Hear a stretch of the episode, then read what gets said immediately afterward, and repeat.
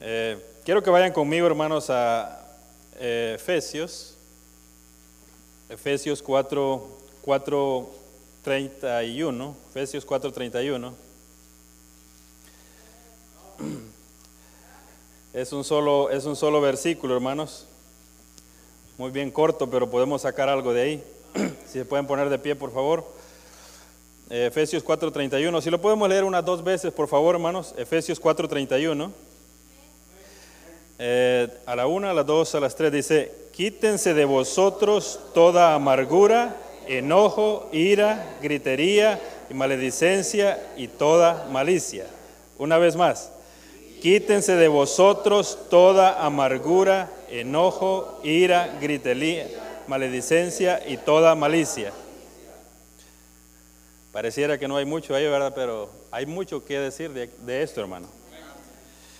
Eh, no sé, el Señor estuvo trabajando en mí eh, acerca de esto, de este tema, la amargura. Eh, creo que es un, es un problema que está, está causando mucho daño en la sociedad, en las familias y en la iglesia, creo también. Y me pareció que es importante tratar este tema, hermanos, porque yo creo que como iglesias, si Pablo les escribió, esta carta es escrita a cristianos, hermanos. Veo que es escrita a cristianos porque Pablo, eh, en el versículo 1 dice, Pablo, apóstol de Jesucristo, por la voluntad de Dios, a los santos y fieles en Cristo Jesús que están en Efeso. ¿Quiénes son los santos? Salvo, ¿verdad? Entonces veo que este, este, este texto que tenemos aquí, hermanos, aplica a los cristianos, ¿verdad? Vamos a hablar a los cristianos, porque ¿cómo le podríamos decir a, a un inconverso que se quite la amargura? Tal vez no sabe, no sabe cómo hacerlo. Primero tiene que venir a Cristo. ¿Verdad? Entonces, eh, vamos a orar, hermanos, y vamos a pedirle al Señor que nos hable, ¿ok? Vamos a orar. Señor y Padre, te damos gracias, Señor, en esta noche, Padre, gracias por la oportunidad, Señor, que nos das de poner tu palabra. Oro en esta hora, Señor, que el Espíritu Santo tome el control, Dios mío, de su palabra. Expóngala, Dios mío, de la manera que usted ha determinado, Señor. Por favor, hable a nuestros corazones, bendiga su palabra, Señor. Para honra y gloria suya, Señor, le ruego, Señor, que hable a nuestros corazones. Se lo pido en el nombre de Jesús. Pueden sentarse, hermanos. Por lo menos tenía en mente decir, pueden sentarse. Eh, estuve batallando con, este tema, hermano. No sabía si era el tema o no, pero eh, uno se, cuando se pone a estudiar no sabe qué, pero yo creo que el Señor eh, quiere que predique acerca de este tema. La amargura. Primeramente vamos a una pequeña introducción, hermanos. ¿Qué es la amargura? Según la Biblia, busqué un, algo ahí, dice que la amargura es un, es un cinismo rencoroso que se traduce en una, eh, en una intensa discordia o odio, rechazo a alguien o a los demás. La palabra amargo significa afilado como una flecha o picante al gusto, desagradable, venenoso. La amargura puede afectar a alguien que experimenta una profunda tristeza, o cualquier cosa que actúa sobre la mente de la misma forma como el veneno actúa sobre el cuerpo. La amargura es ese estado mental que intencionalmente se aferra a los sentimientos de enojo, listo para ofenderse, capaz de estallar en ira en cualquier momento. La persona que es amargada a menudo es resentida, cínica, crítica, cruel, implacable y desagradable como para estar con ella. Eh, creo que sí, no sé si le ha tocado estar al lado de una persona, hermano, que puede estar hablando de una manera que usted no, como dice, ¿por qué habla así esta persona? Precisamente anoche me hizo una llamada un familiar. Normalmente casi siempre le rechazo las llamadas porque dura bastante tiempo hablando conmigo y siempre casi me repite las mismas cosas y puedo notar en él que hay amargura. Y yo creo que la amargura está alrededor de nosotros, hermanos, eh, bien en nuestros familiares, hijos. Y aquí en la iglesia yo creo que hay algunos amargados.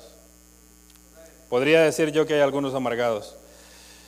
Entonces, eh, quiero que vayan conmigo, hermanos, allá al libro de, eh, ¿cómo se llama? Proverbios. Si pueden ir conmigo al libro de Proverbios 14.10, si pueden llegar allá, por favor.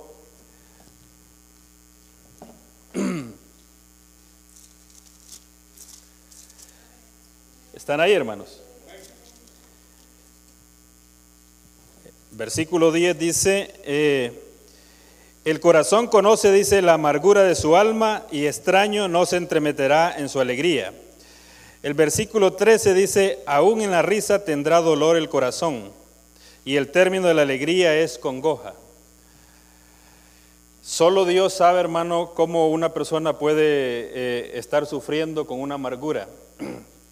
La amargura eh, es algo, hermano, que puede haber sido ocasionada para los cristianos, bien posiblemente en la iglesia, ya siendo cristianos, o bien pudo haber sido en su niñez, bien pudo haber sido en, en la adolescencia o en cualquier etapa de la vida antes de ser salvo pero es algo que tal vez pueda venir cargando a una persona. La amargura, yo le puse el título de este mensaje, la herramienta destructiva de Satanás. Porque la amargura es algo que destruye, hermano. Es algo que se contagia, es como el cáncer. Así como el cáncer se riega, pienso que la amargura es similar. Vives con una persona amargada, es posible que se contagie todo el hogar. Asimismo en la iglesia, si hay amargados, siempre una persona que esté amargada, ella, ¿cómo se llama? Como dijo un cuñado mío, se hace la víctima. Normal, víctima dice él, pero es la víctima, ¿verdad? Normalmente, eh, y podrá tener razón, hermanos, pero delante de Dios vamos a ver algunos pasajes, unos puntos aquí. Quiero que mantengan su Biblia abierta ahí en el libro de Efesios, vamos a estar viendo únicamente ese pasaje.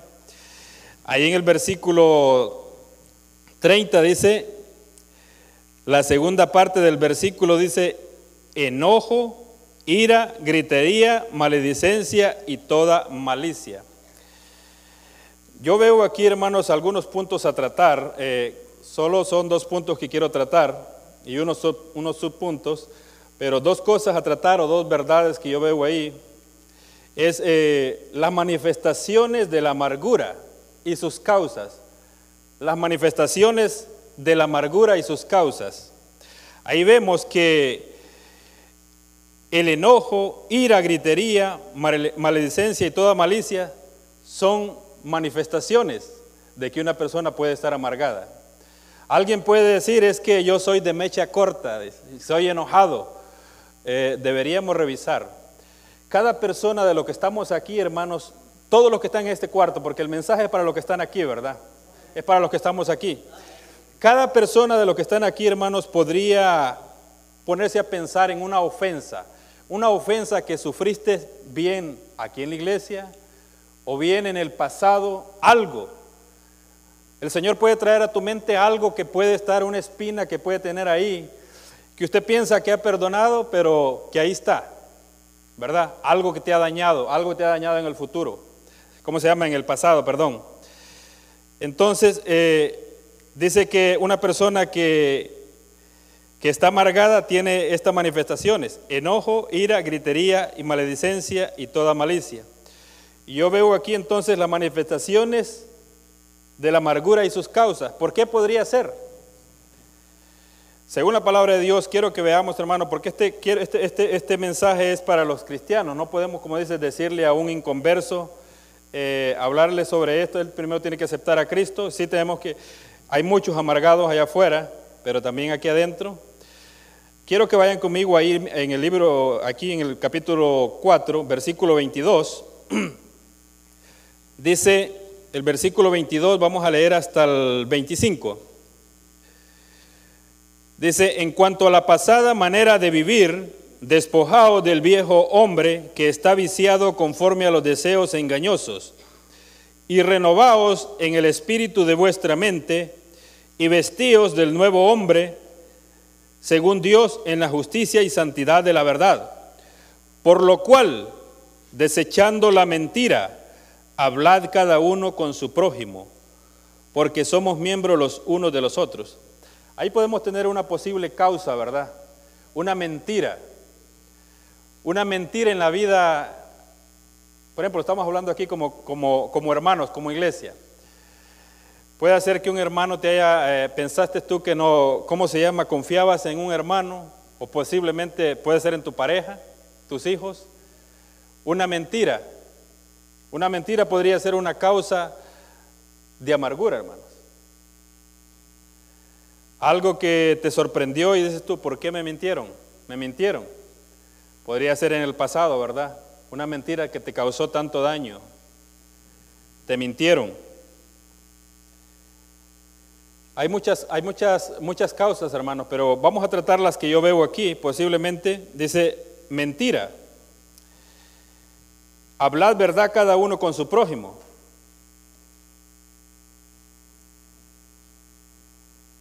No sé si, ¿cómo se llama? El Señor ha hablado su corazón en esto. Una mentira. Una mentira. Mentira. ¿Qué, tal mentiras en el matrimonio?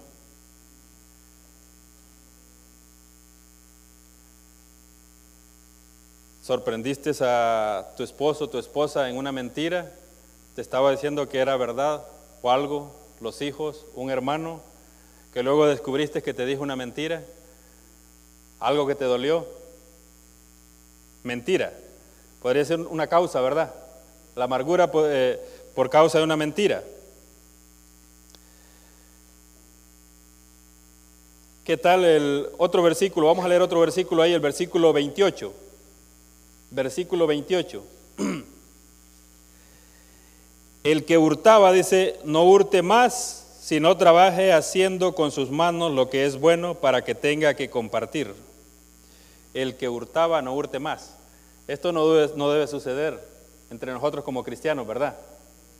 Estoy hablando como a cristianos, hermano. Vemos que eh, una posible causa no podría ser esto, tal vez que una persona que esté aquí en este lugar haya sido ofendida tal vez en el pasado no sea nada de lo que estamos hablando, pero el problema aquí es que pueda que esté amargado, ¿verdad? Dice robo, podríamos decir, eh, por ejemplo, aquí trabajan hermanos entre, tienen hermanos que tienen compañía, es un ejemplo. Podría decir yo, si un hermano no te pagó las horas, tú no le dijiste nada, pero dentro, corazón, dentro de tu corazón guardaste algo. Podría ser algo, algo así, ¿verdad?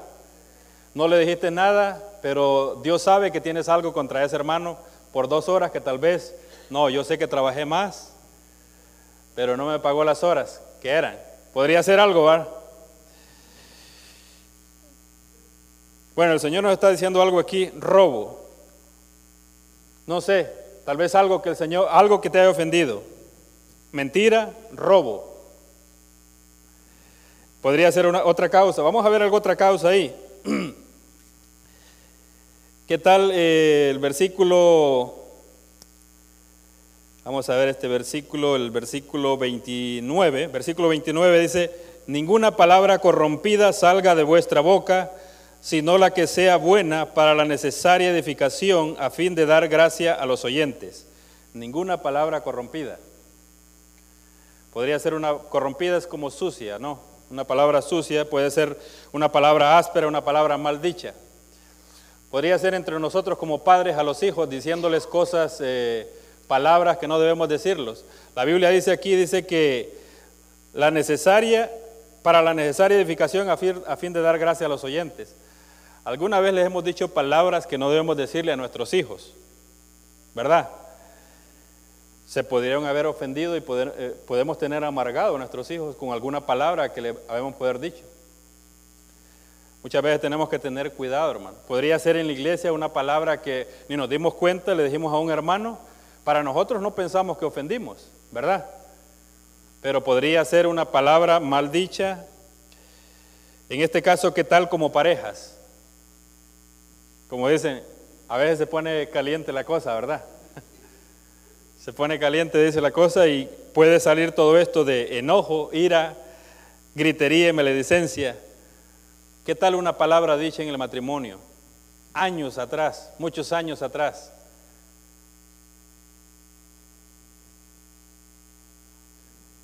No sé, el Señor tal vez quiere tratar este tema, hermano. No sé por qué lo puso en mi corazón, ¿verdad?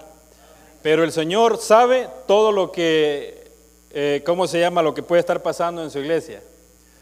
Entonces, eh, yo creo que es un tema a tratar, hermanos, y podría ser, como le digo, entre esposos, ofensas entre esposos. Tenemos que tener mucho cuidado, hermano, cuando una persona, cuando estamos enojados, podrían salir palabras y eh, palabras que pueden dañar. Y nosotros dijimos, eh, tal vez en el momento dijimos, discúlpame, pero no sabemos qué tanto daño haya llegado a hacer esa palabra, ¿verdad? ¿Qué tanto daño pudo haber llegado a hacer? Una palabra en la cual se guarde ya todo esto, odio, y venga ese reclamo constantemente de la otra persona. Entonces esto puede llegar a, todo esto de la amargura, hermanos. Tenemos que tener mucho cuidado con, los, con las palabras que les dijimos a nuestros hijos, porque el Señor dice ahí en su palabra, hermano, cómo debemos tratar a las esposas, ¿verdad? Por ejemplo, ahí en, eh, ¿cómo se llama? Capítulo 5, versículo 22, versículo 22, mire lo que dice. Las casadas estén sujetas a sus propios maridos, dice, como al Señor. Vemos ahí que tal vez una esposa no, no está sujetando y el marido puede enojarse por eh, querer tener control, pero también podría ser el marido, marido amada a vuestras esposas, dice, a vuestras mujeres, así como Cristo amó a la iglesia, el versículo 25. También les dice a los hijos en el capítulo 6, versículo 1, Hijos, obedeced en el Señor a vuestros padres, porque esto es justo. Versículo 4 dice, y vosotros padres, no, no provoquéis a ir a vuestros hijos, sino criarlos en disciplina y amonestación del Señor. Un mal castigo a nuestros hijos, hermanos, podría amargarlos, ¿verdad? Una disciplina incorrecta. Muchos de nosotros enojados podemos decirles palabras a nuestros hijos que pueden ser hirientes, hermanos. Por ejemplo, yo en el mundo he escuchado, o sea, no sé, ¿verdad? Allá afuera, se entiende, no tienen temor de Dios. Nosotros sabemos que la Biblia nos dice cómo debemos tratar a nuestros hijos. Pero yo he escuchado a padres diciéndole a sus hijos estúpidos. Esas palabras, tal vez los niños no dicen nada, pero esas palabras pueden quedarse en el corazón de los hijos y pueden dañarlos, hermano. ¿Verdad? Inútiles. Muchos se las están creyendo, ¿verdad? Muchos hijos se las creen y dicen, la verdad, todas esas palabras, no sé, cualquier palabra que pudo haber salido de nosotros en enojo puede causar amargura a nuestros seres queridos, a nuestros seres que están alrededor, hermano. Entonces sí debemos tener mucho cuidado, hermano. Y todo esto que, vemos aquí, hermanos, palabras corrompidas, vemos mentiras, robo, palabras corrompidas, o sea, palabras que pueden ser hirientes. Y yo buscando más ahí veo otro problema que puede ser otra causa. Estamos viendo las manifestaciones, tenemos ahí en el versículo, en la segunda parte del versículo, ¿verdad? Las causas que yo veo aquí. Pueden ser mentiras, robo, palabras corrompidas o palabras maldichas, ¿verdad? En el versículo, el capítulo 4, eh, hay otro que yo veo ahí, hermanos. En el capítulo 5, versículo 3 y 5, mire lo que dice. Pero fornicación, dice, y toda inmundicia o avaricia ni aun se nombre entre vosotros como conviene a santos. El versículo 5 dice, porque sabéis esto, que ningún fornicario o inmundo o avaro que es idólatra tiene herencia en el reino de Cristo y de Dios. Otro problema es la fornicación, hermanos. Otra causa de amargura podría ser la fornicación. Usted pudo venir a Cristo con problemas eh, que ya traía anteriormente, tal vez una relación en el pasado, fuera del matrimonio, tuvo problemas tal vez con el noviazgo, con alguna pareja anterior, puede causar amargura, puede traer amarguras, hermano. Son cosas que pueden causar amarguras. No sé cuál sea el, cómo se llama la causa, hermano, pero vemos que la amargura tiene su raíz en una ofensa, ¿verdad? La amargura tiene su raíz en una ofensa. Bien pudo ser una ofensa en el pasado, en la niñez. Y tenemos que tener mucho cuidado, hermano, cuidar a nuestros hijos. Sabe que nuestros hijos pueden ser dañados por toda su vida, hermano. Pueden ser dañados por toda su vida. He conocido casos que en la niñez niños han sido abusados, niñas abusadas en la niñez y han estado cargando toda su vida con esas, eh, Como vemos ahí, estábamos viendo que Satanás es, una herramienta que Satanás usa, pensamientos que le trae todo eso a su, mente y Satanás usa todo eso para dañar, ¿verdad? La amargura. Podría ser hermanos aquí en la iglesia, hermanos que se han ofendido por alguna situación. No sabemos, ¿verdad? Pero una situación puede haber una crítica a un hermano o alguien le, no le habló como debía hablarle. Se han ido hermanos de la iglesia y no sabemos por qué. Pero aquí vemos que la amargura está llegando aún a las iglesias, hermano. Y tenemos que tener mucho cuidado, porque la amargura es como dice, como un cáncer que corre que se corre, ¿cómo se llama? Se, reproduce, se reproduce. Entonces yo veo todas estas, eh, todas estas, eh, ¿cómo se llama? Todas estas causas mencionadas, hermanos. Si usted ve el versículo 30, todo esto contrista al Espíritu Santo. Dice el versículo, el versículo 30, dice, y no contristéis al Espíritu Santo de Dios con el cual fuiste sellados para el día de la redención lo que es el enojo, ira, la gritería, maledicencia y toda malicia, la mentira, el robo, palabras corrompidas, las fornicaciones, todo esto entristece al Espíritu Santo, hermanos. Vemos aquí que todas estas cosas entristecen, dice al Espíritu Santo. Yo, por ejemplo, eh, busqué una nota aquí, eh, el versículo 30, que es el que le estaba diciendo, y no contristéis al Espíritu Santo de Dios, con el cual fuiste sellados para el día de la redención. Vemos que nosotros podemos haber entristecido al Espíritu Santo con una actitud que podamos tener en nuestro corazón, ¿verdad? Y podría ser algo que tenemos en el corazón. Dios sabe, hermano, qué podremos tener en el corazón. Dios conoce el corazón de cada uno de nosotros. ¿Cómo está nuestro corazón hacia Dios, hacia otras personas? De Dios no lo podemos esconder, hermanos.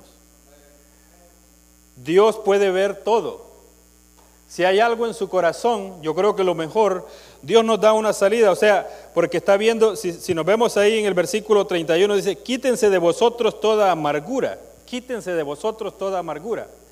Dios está pidiéndole, no le está pidiendo a la gente que no conoce de Dios, le está pidiendo a los hijos de Dios, porque está diciendo, y no contristéis al Espíritu Santo de Dios. La amargura es un pecado, hermano. Es un pecado el cual eh, Satanás usa y Dios quiere que dejemos ese pecado, porque es un pecado que puede eh, multiplicarse, ¿verdad? Ahora, ¿Será que Dios no, si, hay amargura, Dios no puede quitar la amargura? Dios tiene que dar la medicina para que podamos dejar la amargura, ¿verdad? Uno puede, puede decir, no, pero es que tú, usted no ha pasado lo que yo he pasado. Bueno, cualquier ofensa que haya, dice que toda ofensa es contra Dios, ¿verdad? Primeramente. Si ya una persona está amargado, primeramente está pecando contra Dios y Dios entiende si esa persona ha sido ofendida. Pero, ¿va a morir amargada o quiere despojarse de esa amargura? Dios da la salida, hermanos. Dios no quiere que, los hijos, eh, que sus hijos estén amargados. Nosotros no podemos dar gloria a Dios amargados. No podemos mostrar a Cristo amargados. ¿Cómo podemos decirle a otra persona, eh, la vida cristiana es la mejor vida si estamos viviendo vidas amargadas? ¿Cómo van a ver a Cristo en nosotros? ¿Será que alguien allá en el cielo va a decir, vi a Cristo en ti, como el cántico? ¿Qué tal allá en el cielo de veras un vecino, alguien más lo guía a Cristo y tú estás aquí? ¿No eras tú la persona que yo veía siempre amargada? ¿Verdad? No va a poder decir eso. Vi a Cristo en ti. Y en la iglesia, hermano, tenemos que tener mucho cuidado con este tema de la amargura.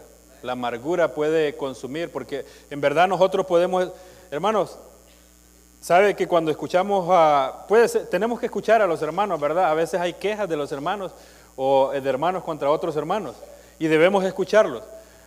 Pero la Biblia dice que de la abundancia del corazón habla la boca. Nosotros si somos sabios podemos darnos cuenta qué puede haber en el corazón de, un hermano, por la manera en la que se está dirigiendo o, que está hablando.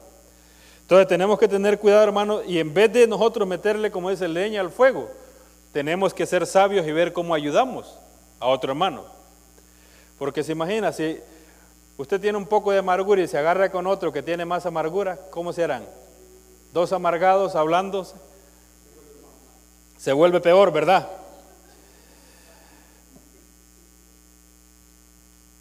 Entonces yo, ve, yo veo aquí, hermanos, eh, eh, por ejemplo, quiero que lean ahí, eh, vayan a, perdón, recuerde, el cristiano es, llamado a andar en el Espíritu. Una persona que está amargada no, no puede andar en el Espíritu, hermano. No, no puede andar, y es un mandamiento, ¿verdad? Es un mandamiento, andad en el Espíritu, dice, y no satisfagáis las obras de la carne. Entonces vemos que una persona que esté amargada, que tenga un, un resentimiento, no puede andar en el Espíritu. Estamos ofendiendo al Espíritu Santo, por eso está diciendo ahí el versículo 30, 29, eh, dice, y no, que no entristezcamos al Espíritu Santo. Entonces yo esas son las que veo, las manifestaciones de la amargura, todo está, comienza esto con el enojo, ira, gritería, maledicencia y toda malicia. Cuando dice esa palabra maledicencia, una persona amargada, esa palabra es como venganza, hermano. Está, esperando como venganza. Una persona amargada quiere vengarse de, ¿cómo se llama?, del ofensor. Y como hijo de Dios, un cristiano no debe pensar en venganza, ¿verdad? Porque la Biblia dice, mía es la venganza, yo daré el pago, dice. Yo daré el pago. Entonces, yo veo, eh, el primero es eh, las manifestaciones de la amargura y sus causas, algunas que mencioné ahí, posiblemente en el caso de algunos de los que pueden estar aquí, ninguno de esos puede ser, puede ser algo que sucedió en el pasado, hermano, en la niñez, en la adolescencia, antes de venir a Cristo. ¿verdad? Puede ser una causa, no, no, yo no la sé, pero Dios la sabe. Pero puede ser que esté corriendo con una amargura, con algo en el corazón, un resentimiento. Bien puede ser porque sus padres no lo trataron igual que sus hermanos, ¿verdad? A veces tenemos esto nosotros los padres, hermano, tenemos que tener mucho cuidado de, ¿cómo se llama?, de tratar a todos los hijos por igual. Porque ahorita no nos dicen nada a nuestros hijos, pero cuando estén grandes, adolescentes, pueden venir los reclamos y podemos llegar a, ver esto en nuestros hijos, amargura. Amargura por el trato que podemos darles a ellos. Eh, yo viré entonces en este pasaje, hermano, en el versículo 31, perdón, eh, la primera parte dice, quítense de vosotros toda amargura el mandamiento a obedecer para quitar la amargura. El mandamiento a obedecer. Porque es un mandamiento, ¿verdad? Quítense de vosotros toda amargura, dice. Nos está diciendo a nosotros como cristianos, hermanos, quítense. Ahora, ¿cómo le hago yo para quitar la amargura? Solo así nomás, ya quítate la amargura, no se quita así nomás, hermanos. ¿Verdad? Ahí nos dice en el versículo 32, mire lo que dice, antes sed benignos, dice, unos con otros, misericordiosos, perdonando unos a otros, eh, así como Dios también os perdonó a vosotros en Cristo. La amargura no puede ser quitada, hermanos, si no hay perdón. Tiene que haber perdón. Una persona que no ha experimentado el perdón no puede, no puede quitarse la amargura. Alguien pudo haberse disculpado, pero no hubo un perdón o como dicen, si te ofendí, perdóname. No, sabe que el pecado debe mencionarse por nombre. Y es lo que dice la palabra de Dios. Por ejemplo, si un ejemplo, si yo, porque muchos de nosotros personalmente, la Biblia dice que todos hemos ofendido, ¿verdad? Todos ofendemos muchas veces, dice.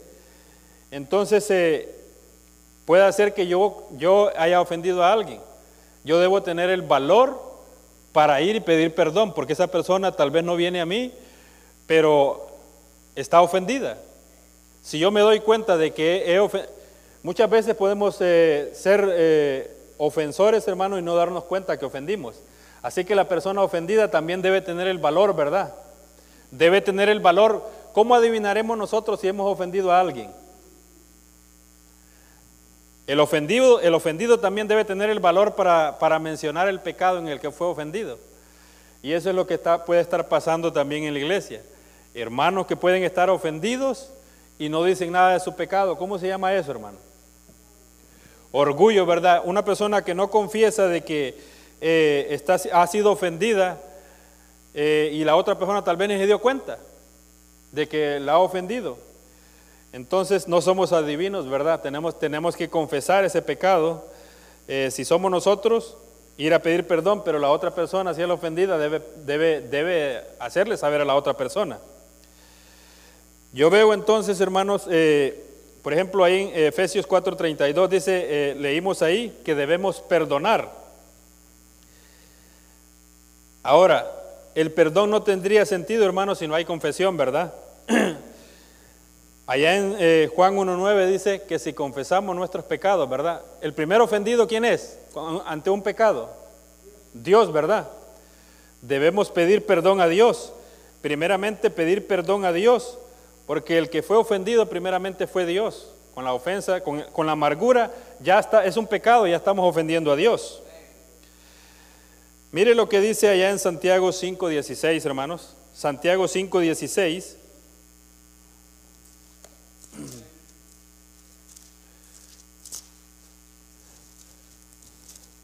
¿Están ahí, hermanos?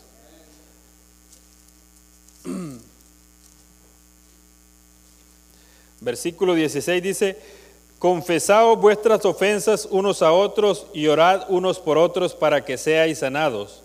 La oración eficaz, dice, del justo puede mucho. Confesaos vuestras ofensas unos a otros. Confesaos vuestras ofensas. ¿Cómo sabré yo, hermano, si no, no le menciono el nombre del pecado? Debemos mencionar el nombre del pecado, ¿verdad? El nombre por el cual la persona ha sido ofendida. Yo sé, hermanos, que, eh, por ejemplo, es triste que una persona haya sido, ¿cómo se llama?, ofendida eh, en la niñez mucho tiempo atrás y diga, no tengo el valor para decirle a esa persona. Pero podemos ir delante de Dios y decirle, que, primeramente, que nos perdone el pecado de amargura y decirle que perdonamos a esa persona. Como dice la Biblia, que así como Dios nos perdonó, nosotros debemos perdonar. Tenemos que perdonar.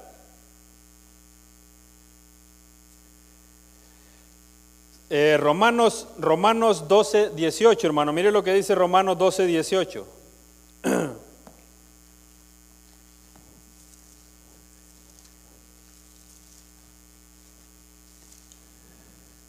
¿Están ahí, hermanos? Dice, si es posible, dice, en cuanto, en cuanto dependa de vosotros, estad en paz con todos los hombres. Si es posible, está diciendo que en cuanto dependa de vosotros, ¿será posible que una persona se ha sido ofendida? Por ejemplo, si el ofensor no tiene, no tiene el valor para venir a mí, yo debo tener el valor, ¿verdad? Porque yo debo estar, dice, en cuanto dependa de vosotros, estad en paz con todos los hombres. O sea, depende de mí el que yo, si yo soy el amargado, hermano, yo, yo tengo que quitarme todo eso, ¿verdad? En cuanto dependa de vosotros, dice, estad en paz con todos los hombres. O sea, debo estar dispuesto a confesar el pecado, porque es lo que dice aquí, confesaos vuestras ofensas unos a otros. Proverbio 28, 13, ¿qué dice, hermano? Dice que el que encubre sus pecados, dice, no prosperarás mas el que los confiesa, dice, y se aparta, alcanzará misericordia. Alcanzará misericordia. Podría ser que una persona por estar encubriendo los pecados, por estar encubriendo esa ofensa, esté amargada. No quiere confesar delante de Dios que está amargada. Ahí en Efesios, hermanos, les dije que no se movieran de ahí, ¿verdad? Por ejemplo, ahí en el versículo 4, eh, el 26, versículo 26 y 27, dice, airaos, pero no pequéis, No se ponga el sol sobre vuestro enojo, ni deis lugar al diablo. Cuando uno está amargado, hermano, y no, no, no, no perdona, da lugar, da lugar al diablo. Da lugar al diablo para que la amargura sea una herramienta destructiva en nuestras vidas. Eso es lo que pasa, hermano, que eh, cuando no, ¿cómo se llama? Damos lugar al diablo. Al momento de que usted decide no, no confesar esa amargura, no perdonar al ofensor, usted está dando lugar al diablo, está entristeciendo al Espíritu Santo. Un ejemplo podría ser, por ejemplo, vemos David, ¿verdad? David cuando cometió el pecado con Bexabé, por ejemplo, el Salmo 32, vemos que David dice que, quiero que vayan allá al Salmo 32, hermanos.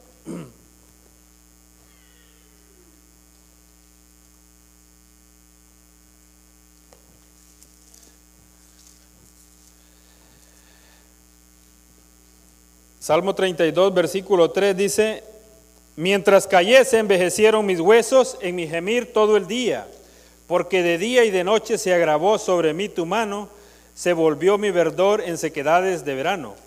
Mi pecado te declaré y no encubrí mi, mi iniquidad. Y dije, confesaré mis transgresiones a Jehová, y tú perdonaste la maldad de mi pecado. Dios está dispuesto a perdonarnos. Dios está dispuesto a quitar la amargura de nosotros, hermanos, pero nosotros debemos poner de nuestra parte. Debemos ir a Dios, primeramente si una persona nos ha ofendido, pedir perdón a Dios por estar amargados y perdonar al ofensor. Debemos perdonar al ofensor. Cualquiera que haya sido la ofensa, yo sé que hay, hay, ofensas, hermanos, que pueden tardar mucho tiempo en curar, pero Dios va a ayudarnos si nosotros nos ponemos en las manos de Dios. Porque yo sé que hay gente que ha sido herida, hermanos, ha sido, ¿cómo se llama?, dañada. Eh, ¿cómo se llama? Al punto de que ha, lastimado mucho su vida. Una ofensa, ¿verdad? Y Satanás usa esa herramienta, hermano, para destruir. ¿Por qué? Porque Satanás trae constantemente todo eso, todo eso a la mente.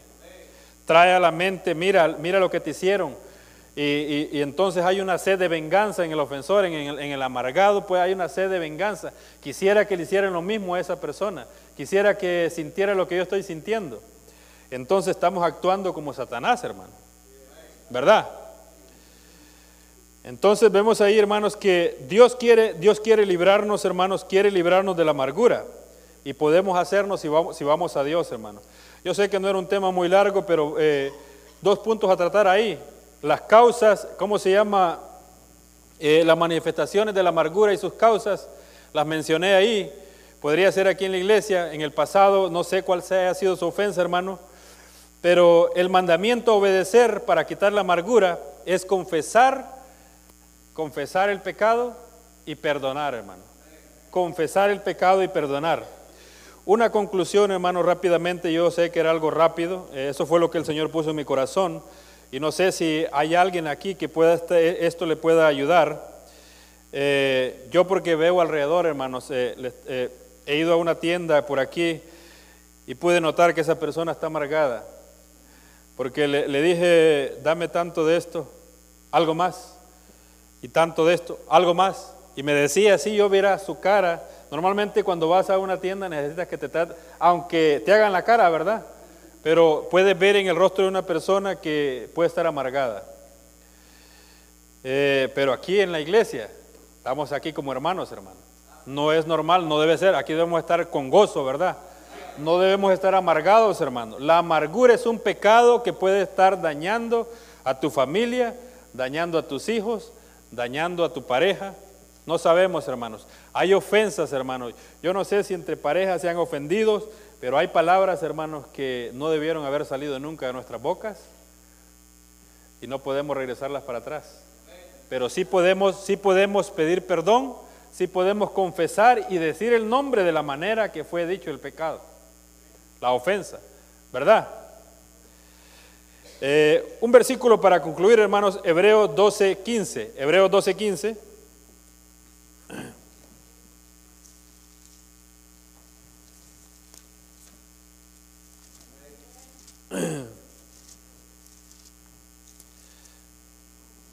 ¿Están ahí, hermanos? Mirad bien, dice, no sea que alguno deje de alcanzar la gracia de Dios, que brotando alguna raíz de amargura os estorbe y por ella muchos sean contaminados. Mirad bien, mirad bien. Hermano, Dios conoce. Yo no sé, esto podría ser una predicación que no tuviera mucho sentido, pero el hecho de la palabra amargura, con solo hecho de esa palabra amargura, Dios conoce quién puede estar amargado y quién no. No podemos ocultar lo que hay en nuestros corazones. Dios conoce una persona que ha sido ofendida, Dios conoce cómo está, cómo se siente, Dios conoce aún eh, la forma en la que te ofendieron, tal vez sí tuviste razón en ese momento de sentirte desanimado, pero ya no hay motivo, no hay motivo para que vivas amargado. No hay motivo para que ya vivas una vida amargada porque vas a contaminar a todos los que están a tu alrededor. ¿Cierto o no, hermanos? Entonces, aquí vemos, mirad bien, dice, versículo 15 dice, mirad bien, no sea que alguno deje de alcanzar la gracia de Dios, que brotando alguna raíz de amargura os estorbe y por ella muchos sean contaminados. ¿Conoces a alguien que está amargado? Puede ser afuera. Hermano, ¿cómo podemos mostrarle a Cristo nosotros? Podemos ayudar.